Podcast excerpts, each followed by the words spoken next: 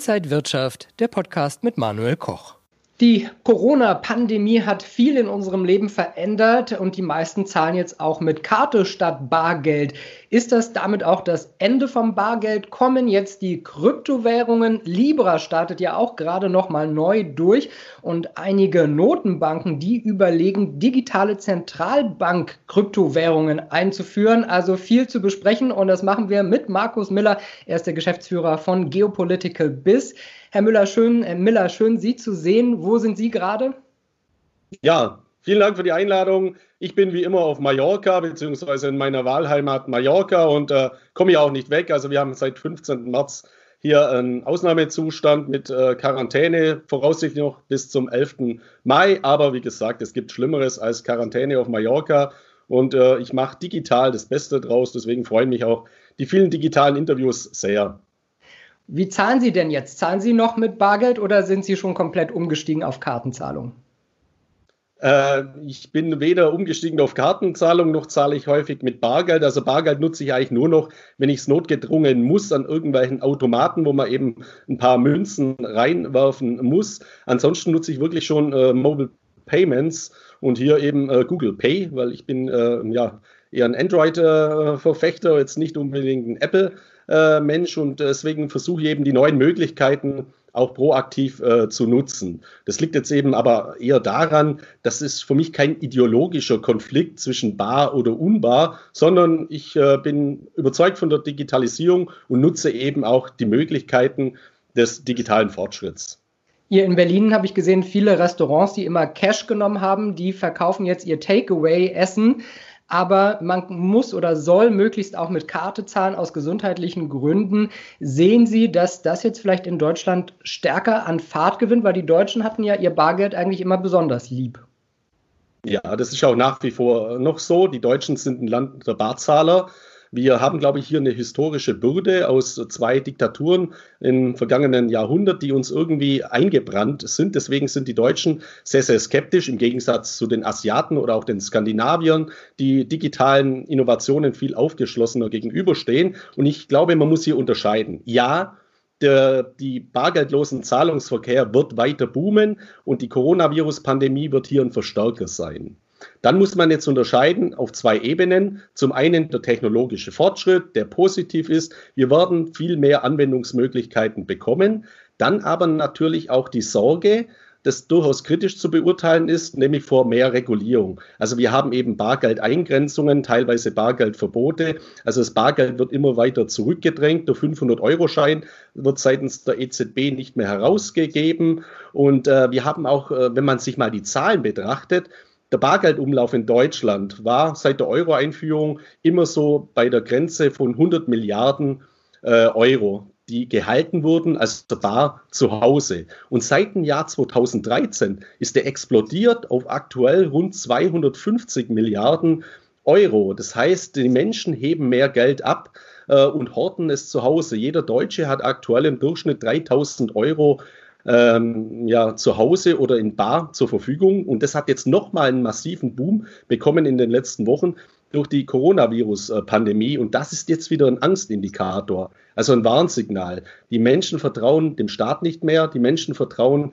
den Banken nicht mehr. Deswegen horten sie Bargeld. Und das ist natürlich eine bedenkliche Entwicklung, weil wenn das jeder macht oder in zu starkem Ausmaß gemacht wird, dann ist das faktisch ein Bankrun. Und es wird natürlich äh, das Banksystem innerhalb der Europäischen Union massiv gefährden. Deswegen ist für mich immer so ein, ja, so ein Mittelweg, den man hier finden muss zwischen technologischem Fortschritt, den ich sehr begrüße, und natürlich den Entwicklungen rund um die Regulierung, die zunehmende Einschränkung des Bargeldes. Und jetzt sehen wir eine andere Entwicklung, dass nämlich große Zentralbanken zum Beispiel die EZB, die Bank of Japan, äh, die britische Notenbank, dass die alle zusammensitzen und über die Einführung von digitalen Zentralbankwährungen nachdenken. Was wäre das und kommt das wirklich auf uns zu? das kommt auf uns zu und da sind wir schon mittendrin. Davon bin ich felsenfest davon überzeugt. Die BIZ, also die Bank für äh, internationalen Zahlungsausgleich, war äh, vor, vor einiger Zeit noch ein Gegner von kryptografischen Währungen. Die BIZ hat jetzt äh, ein, ein, Positionspapier herausgebracht vor kurzem, in dem es seine Mitglieder, und das sind die 60 oder das sind 60 führende Notenbanken weltweit, dazu auffordert, weiter an digitalen Zentralbankwährungen, den sogenannten CBDC-Coins, äh, zu forschen. In China ist es so, da wurde schon die erste CBDC-Coins in einer bestimmten Provinz eingeführt für Gehaltszahlungen äh, für Regierungsmitarbeiter. Auch das war jetzt gerade wegen Corona, oder? Das wurde jetzt gerade deswegen eingeführt. Ich glaube nicht, dass das äh, wegen Corona eingeführt äh, wurde, sondern es wurde dem, also vom zeitlichen Horizont verstärkt wegen Corona, weil in China war es auch so, man hat Bargeld wirklich in Quarantäne begeben. Also man hat gesagt, man lagert bestimmtes Bargeld, das im Umlauf war, mal eine Zeit lang ein, damit äh, der Coronavirus abgetötet wird, sollte er wirklich am Bargeld anheften. Es gibt ja die unterschiedlichen Studien, dass das auch Unsinn ist, dass das gar nicht der Fall wäre, aber zur Sicherheit hat man das einfach mal gemacht und äh, China hat jetzt eben dieses CBDC-Coin erstmalig eingeführt, weil es natürlich auch den technologischen äh, Fortschritt weiter forciert. Ich weiß aber auch natürlich, dass sehr viele Menschen Angst vor derartigen Entwicklungen haben. Und diese CBDC-Coins, die heißen, das sind ja jetzt kein aller oder kein Heilmittel dafür, für die Probleme, die die Notenbanken haben. Weil ob der Euro jetzt in Form einer Banknote analog ist, ob er auf konventionellen Wege auf dem Bankkonto digital ist oder ob er kryptografisch, also tokenisiert ist. Deswegen ist der Euro trotzdem schlecht, weil er nämlich auf Schulden basiert und diese Schulden werden Tag für Tag mehr durch die expansiven Maßnahmen, die die Notenbanken auch machen müssen, eben weil die Regierungen mehr Geld benötigen, um jetzt diese Kosten der Coronavirus-Pandemie weltweit ja, auszugleichen beziehungsweise einigermaßen im Griff zu halten. Deswegen werden die konventionellen Währungen immer weiter erodieren in ihrer Kaufkraft, unabhängig von Regularien, unabhängig vom technologischen Fortschritt. Aber wenn wir jetzt darüber reden, dass so viele große Notenbanken auf der ganzen Welt verteilt darüber reden, gibt es dann also eine digitale, einen digitalen Krypto-Euro und ein digitales Krypto-Pfund und einen digitalen Krypto-Yen oder wäre das eine Weltwährung? Das kommt wahrscheinlich doch nicht zustande. Ich glaube nicht an eine digitale Weltwährung, weil eine digitale Weltwährung müsst, würde bedeuten, wir müssen uns alle einig sein.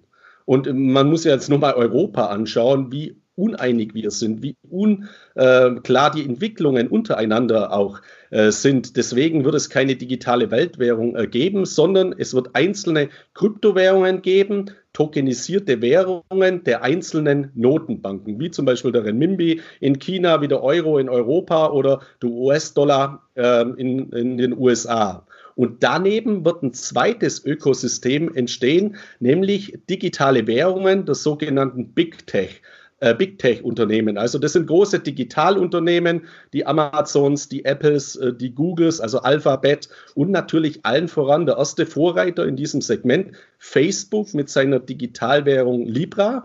Äh, die Libra Association, äh, Association ist in Genf domiziliert und die hat aktuell bei der Schweizer Finanzmarktaufsicht eben einen Antrag eingereicht, als den Libra als Zahlungsverkehrsmedium umzusetzen. Und der Libra wird genauso gestaltet werden. Das heißt, es wird kein Währungskorb geben, wie er früher mal geplant war, sondern es wird dann einen US-Dollar-Libra geben, einen Euro-Libra, einen Schweizer Franken, Libra und so weiter. Und damit stützen auch diese Konzerne wiederum die nationalen Währungen und deswegen werden auch die Regierungen diese Kryptowährungen, die sogenannten Stablecoins, die also an eine konventionelle Landeswährung gekoppelt sind, nicht bekämpfen, sondern klar regulieren und fördern, weil sie die Stabilität des gesamten Systems weiter steigern.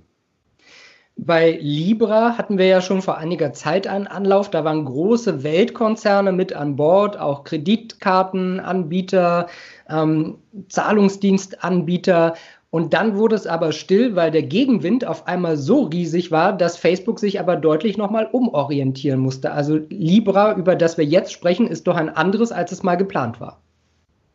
Genau, richtig. Also die großen Konzerne, das waren zum Beispiel Visa oder Mastercard, äh, die hier abgesprungen sind aus regulatorischen Gründen, weil eben der Druck der Regierung so groß war. Der ursprüngliche Plan von Libra war, dass es eine Libra-Weltwährung gibt, die eben durch einen Währungskorb hinterlegt ist.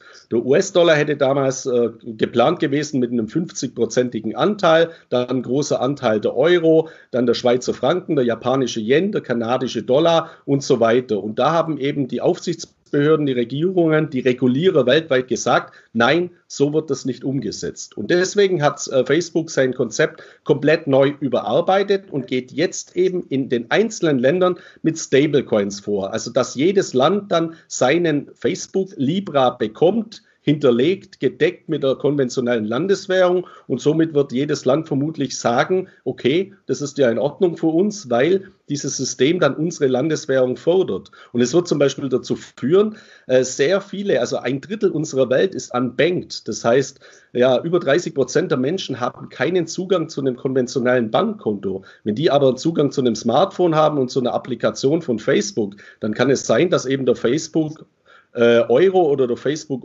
US-Dollar, also der Libra, in Ländern auch zirkuliert, in der heute eben nicht zirkuliert. Und deswegen werden auch die Regierungen daran interessiert sein, in Zusammenarbeit mit Facebook und Libra das weiter zu fördern. Aber wie ist das denn, wenn ich einen Euro Libra habe und was kaufe in den USA? Dann ist ja ein Euro Libra nicht gleich ein US-Dollar Libra. Oder wird das irgendwie umgerechnet? Genau, es wird konvertiert, so wie im normalen Zahlungsverkehr eben auch. Nur eben durch die Skaleneffekte der Blockchain kann das eben zu ganz marginalen Kosten äh, passieren. Das heißt, dieser Umrechnungskurs, dieser Spread, den wir derzeit noch haben bei konventionellen Banküberweisungen beispielsweise, wenn man jetzt Euro äh, von einem Eurokonto eine Auslandsüberweisung äh, nach Kanada macht oder in die USA macht, dann sind die Spreads, also die Kurse zwischen An- und Verkaufs äh, ähm, äh, sehr, sehr hoch. Und das wird eben mit so einem Facebook Libra oder mit der Kryptowährung und mit der Blockchain-Technologie weitaus günstiger werden, sodass diese Kosten nur noch marginal sein werden. Und auf der anderen Seite ist es natürlich so, das wird einen enormen weiteren Druck auf die Banken erzeugen, weil ihnen auch dieses Devisengeschäft wegbrechen wird in der Zukunft und zwar schon in sehr, sehr naher Zukunft. Und nachdem den Banken ja schon das Zinsgeschäft faktisch weggebrochen ist, nachdem sie äh, große Herausforderungen haben im Bereich der Digitalisierung, äh, müssen sie auch hier in diesem Bereich jetzt weiter zulegen. Und es wird eben dazu führen, dass Banken auch weiter in diese Digitalisierung investieren müssen, um überhaupt überlebensfähig zu bleiben. Glauben Sie denn, dass so ein Libra-Coin auch die Chance hat, zu einem richtigen Zahlungsmittel zu werden? Oder wäre das nur was, was man auf der Plattform Facebook, wenn man da vielleicht was kaufen sollte, wo, dass man das dort einsetzt? Es wird ein Zahlungsmittel werden, weil es integriert werden wird in die unterschiedlichsten Systeme und weil Facebook natürlich eine ganz, ganz große Macht hat. Also ich sage immer, Facebook ist der größte Staat, der größte digitale Staat unserer Welt mit rund 2,5 Milliarden Einwohnern, also Usern, über Facebook, die Plattform und natürlich auch die beiden Tochterunternehmen WhatsApp und Instagram. Und somit wird Facebook natürlich eine hohe menschliche Deckung und somit eine hohe Anwendung haben von den Leuten, die Facebook umsetzen. Und ein Zahlungsverkehrsmedium wird es eben deswegen sein, weil Libra eben an die konventionellen Währungen gekoppelt sein wird. Und es wird deswegen auch keine Konkurrenz zu einer komplett dezentralen Kryptowährung wie beispielsweise dem Bitcoin sein, sondern für mich sind zwei Begriffe ganz wichtig in diesem Zusammenhang. Koexistenz und Anwendbarkeit. Das heißt, es wird die unterschiedlichen Systeme geben, Zentralbank-Kryptowährungen, dann Kryptowährungen von privaten Unternehmen und dann komplett dezentrale Kryptowährungen und die kann man dann auch wieder unterscheiden in Funktionalitätstoken, die sogenannten Utility-Token für Anwendungen beispielsweise auf dem Smartphone und die Security-Token, äh, die hinterlegt sind mit Assets wie beispielsweise Aktien, wie beispielsweise Immobilien oder auch Gold. Also ich bin davon überzeugt, dass die Aktienbörsen der Zukunft eben Blockchain-Börsen sein werden und dass eine Aktie wie BMW eben dann in Zukunft als Token gehandelt wird auf einer Blockchain. Auch da sind dann die Vorteile in Bezug auf die Kosten und die Abwicklung, die kompletten Skalierbarkeit enorm. Ich habe jetzt noch ganz viele Fragen. Also vielleicht mal ganz kurz. In welcher Geschwindigkeit wird denn das passieren? Reden wir von den nächsten fünf Jahren, den nächsten zehn Jahren? Ähm, also ich glaube, wir reden hier von den nächsten fünf Jahren. Man darf jetzt mal nicht vergessen, der Bitcoin, das White Paper von Satoshi Nakamoto, wurde irgendwann mal 2008 konzipiert, 2009 äh, der Genesis, also der erste Block des Bitcoin, äh, geschöpft wir müssen ja nur mal nach Deutschland schauen. Wir haben in, ähm, ja eine Börse, die Börse Stuttgart, die bereits eine Blockchain-Börse implementiert hat, um hier Token dann handelbar äh, zu machen. Gleiches gilt natürlich auch für die Schweizer Börse. Äh, die, äh, die, die deutsche Börse, also in Frankfurt, hat eine Blockchain-Forschungsabteilung. Das heißt, diese Dinge auf die Blockchain zu bringen, wird nach meiner Einschätzung in diesem Jahr noch verstärkt starten. Also dass beispielsweise auf Gold jetzt kein Zertifikat oder kein ETF emittiert wird, beziehungsweise bei Gold wäre es ja ein ETC, sondern eben ein Token, der dann auf der Blockchain umgesetzt wird. Und so wird es in die Zukunft getragen werden. Jetzt mal unabhängig von den Börsen bin ich natürlich auch davon überzeugt, dass beispielsweise unsere Patientenakten beim Arzt in Zukunft auf der Blockchain abgebildet werden oder dass zum Beispiel Grundbücher nicht mehr in diesen riesigen Datenregistern bei den Amtsgerichten äh, in, äh, ja, in Papierordnern äh, liegen, sondern dass die die auch in der Blockchain äh, verschlüsselt werden. In der Industrie werden diese Blockchain-Anwendungen viel Zuspruch erfahren und umgesetzt worden und gleiches natürlich in der Finanzwirtschaft. Also wir werden diese Entwicklungen sehen in der Realwirtschaft, in der Finanzwirtschaft und in der Finanzwirtschaft und in der Realwirtschaft sehen wir ja heute schon zahlreiche Entwicklungen. Ich glaube, die Dynamik aufgrund dieser Digitalisierung und hier ist der Coronavirus-Pandemie wieder ein enormer Treiber wird noch sehr, sehr stark in der nächsten Zeit zunehmen, sodass ich mir gut vorstellen kann, dass wir in fünf Jahren schon eine sehr, sehr hohe Durchdringung dieser Blockchain-Anwendungen in Finanzwirtschaft und Realwirtschaft haben werden. Zum Höhepunkt des Bitcoin sind gefühlt wahnsinnig viele Unternehmen aufgesprungen, haben Coins herausgegeben, also dann äh, anstatt einer Aktie praktisch ihre eigenen Coins auf den Markt geworfen. Da war viel Betrug auch dabei. Viele Unternehmen gibt es gar nicht mehr. Droht uns sowas auch nochmal dann in dem Bereich, wenn so viel in diese neue Welt rübergleitet, dass es da auch Sicherheitsprobleme geben könnte? Man muss unterscheiden zwischen Sicherheitsproblemen, die wird es immer geben. Also die Cyber Security oder die Cybercrime wird natürlich mit zunehmender Digitalisierung auch zunehmen. Also die Internetkriminalität wird massiv zunehmen. Deswegen wird aber auch die Cyber Security, also Unternehmen, die sich auf Internet-Sicherheitslösungen spezialisieren, ein großes Potenzial haben. Da kann Anleger zum Beispiel auch in Cybersecurity ETFs investieren. Und auf der anderen Seite diese ICOs, von denen Sie ja gesprochen haben. Das ist vergleichbar mit dem neuen Markt. Damals gab es auch am neuen Markt Entwicklungen. Da hat jemand eine Webseite gebaut, eine AG gegründet, hat eine, äh, ein IPO damals gemacht und am Ende ist es dann alles komplett zusammengebrochen. Also das war natürlich so ein Goldgräber-Hype, so eine Milchmädchenhosse im Bereich der Kryptowährung die einen enormen Schaden verursacht hat. Aber bei allen neuen Entwicklungen gehört es aus meiner Sicht auch dazu. Es ähm, gibt dann schmerzhafte Lerneffekte und es wird, glaube ich, immer Fehlentwicklungen geben.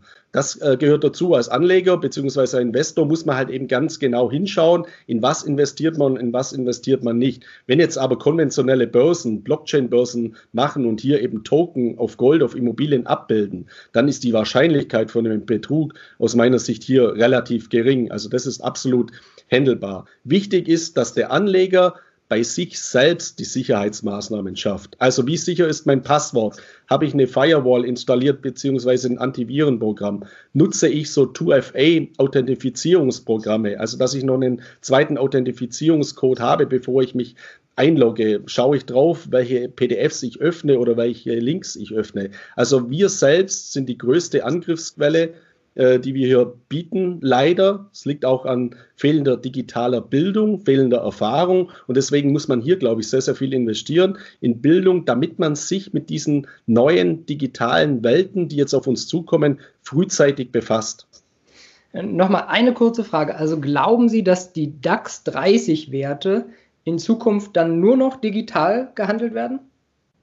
Also die DAX 30 Werte werden ja heute schon fast ausschließlich digital gehandelt. Wir haben ja eine Entwicklung äh, schon vor Jahren. Früher gab es eben diese Streifbandverwahrung. Da haben wir die Händler auf den Parkettbörsen gehabt, die herumgeschrien haben von dir an dich. Dann gab es die Giro-Sammelverwahrung. Das heißt, äh, die Aktien wurden über Clearstream äh, eben verwahrt und bereits digitalisiert. Und jetzt wird die nächste Evolutionsstufe, das ist keine Revolution, sondern das ist eine Weiterentwicklung. Die nächste Evolutionsstufe heißt Tokenisierung. Ich bin davon überzeugt, ja, alle DAX 30 Aktien, alle Börsen werden in Zukunft Blockchain-basiert sein. Es werden Token werden. Deswegen gibt es das Unternehmen natürlich genauso wie vorher. Nur es werden eben keine Aktienanteile oder Zertifikate oder ADRs oder was auch immer gehandelt, sondern es werden Token gehandelt. Also Aktien, Token, Security, Token gehandelt, weil die Vorteile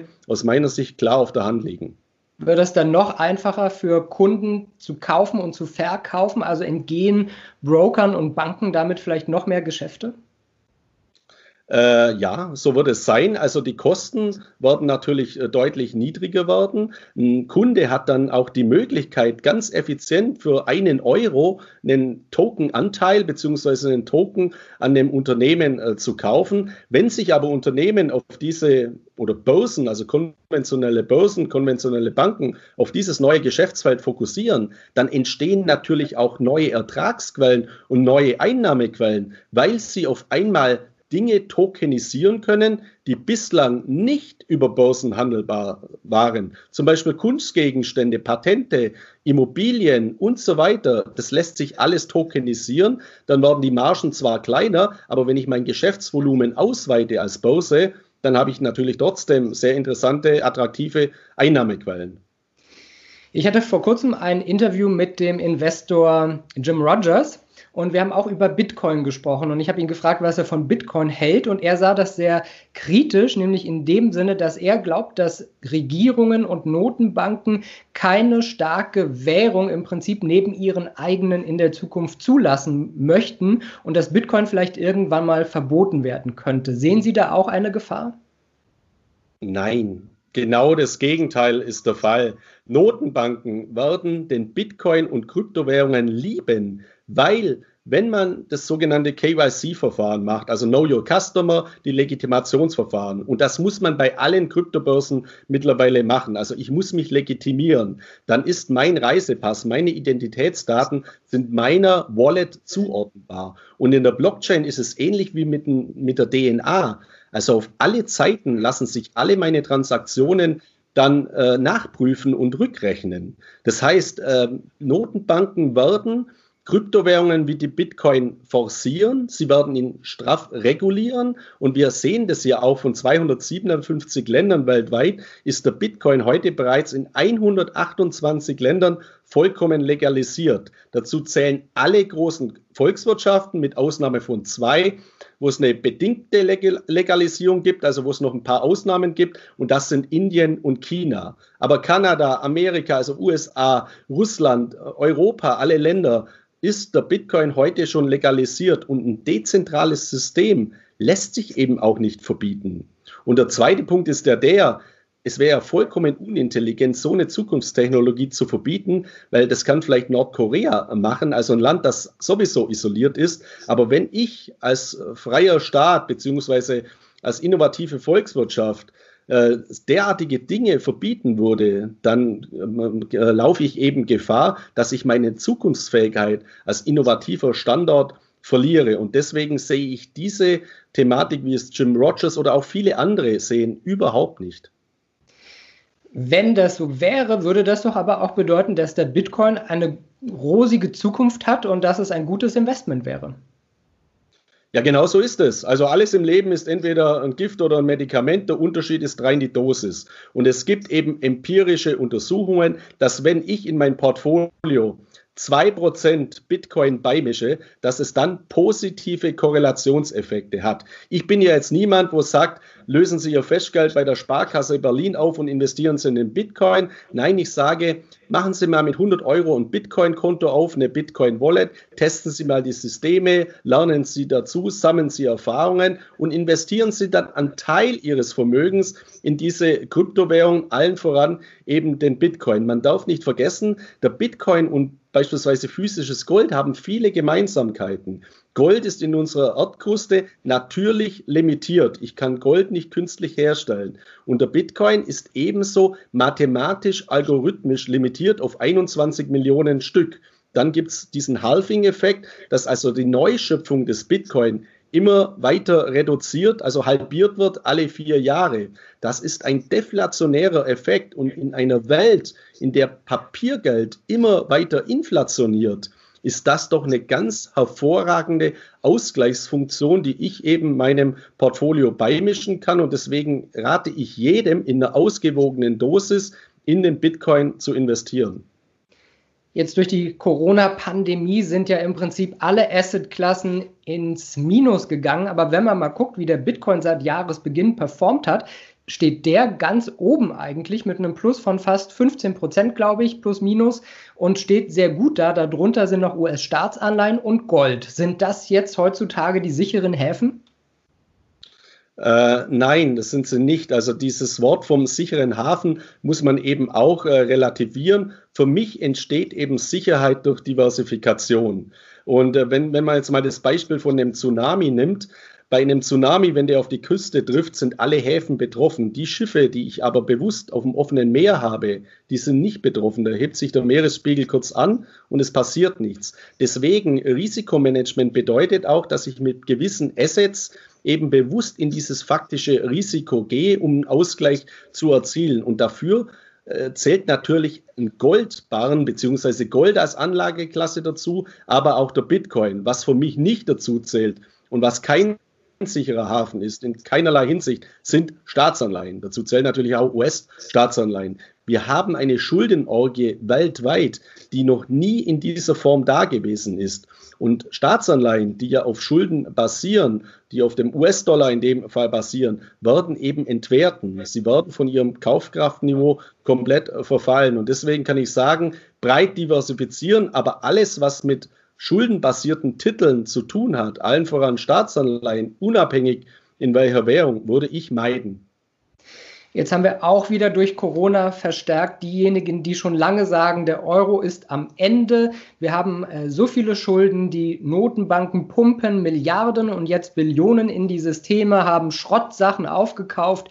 Der Euro wird zerbrechen in absehbarer Zeit. Ist das jetzt dann so nach Ihrer Theorie? Ja, selbstverständlich ist das so. Also für mich ist keine Frage, ob der Euro scheitert. Der Euro wird mit Sicherheit scheitern. Wie er dann scheitert, ob durch eine Währungsreform oder eine vollkommene Inflationierung, das ist natürlich dann die andere Frage. Wir haben ja aktuell leider ähm, ja, den Fall, dass Norbert Blüm äh, gestorben ist nach einem erfolgreichen Leben. Wir haben ja alle noch seinen Spruch äh, im Hinterkopf, die Rente ist sicher. Er hatte ja recht, die Rente in der absoluten Zahlung ist sicher, aber das relative Kaufkraftniveau, was eine Rente dann in Zukunft haben wird, wird eine Farce sein. Das heißt, der Euro wird komplett entwerten und der Euro wird mit Sicherheit scheitern. Der Bitcoin, der kann scheitern. Alle Papiergeldwährungen sind in der Vergangenheit eben gescheitert. Das heißt jetzt aber nicht, dass man vollkommen in Panik verfallen sollte, weil ich sehe es natürlich auch momentan in sozialen Medien, dass wir natürlich auch äh, viele, Eng viele Menschen, die haben, die jetzt äh, Ängste schüren, also bis hin zu Verschwörungstheorien.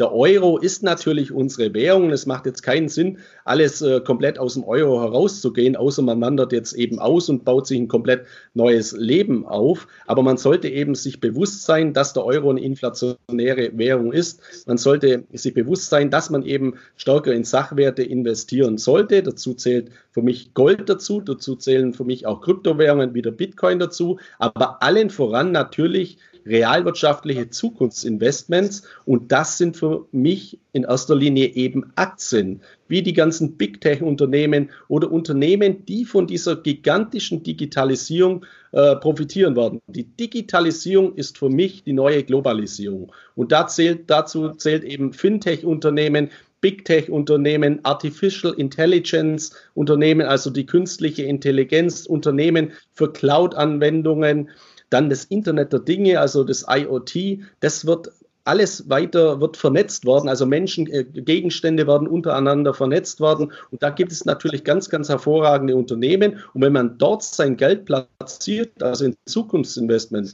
durchaus auch mit breit gestreuten ETFs oder langfristigen ETF-Sparplänen, weil nach meiner Überzeugung eben auch der Zeitraum, also Zeitrauminvestments, immer Zeitpunktinvestments schlagen werden, dann ist man, glaube ich, für die Zukunft sehr gut aufgestellt und kann auch positiv in die Zukunft gehen, ohne dass jemand von uns die natürlich vorhersehen kann.